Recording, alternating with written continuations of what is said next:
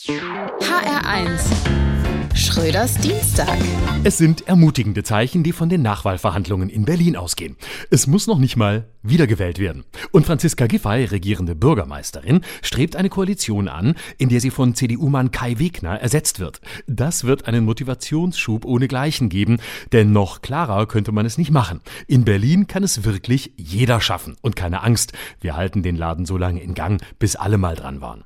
Ganz egal, ob man sich beim Betrügen erwischen lässt oder als Admin einer rechtsextremen Facebook-Gruppe auffliegt. Soziales Stigma gibt es nicht in Berlin und wenn demnächst eine große Koalition aus Flair, Michaela Schäfer und dem Architekten des Aquadome ins Rote Rathaus einzöge, wäre auch schon niemand mehr wirklich überrascht. Einzige Ausnahme vielleicht ein Comeback von Klaus Wowereit. Bisschen unerwartet nur, dass Franziska Giffey es nicht Olaf Scholz und der Bundesregierung nachmacht und die Macht in die Hände der FDP legt. Dass in Berlin eine Partei an die Regierung kommt, die es nicht mal über die 5%-Hürde geschafft hat, wäre inhaltlich nur folgerichtig, könnte aber als Erdöl aufs Grundgesetz interpretiert werden. Wir geben auf. Das war vor 20 Jahren die Parodie der Titanic auf einen SPD-Wahlkampf in Bayern. Heute ist es die offizielle SPD-Linie in Berlin.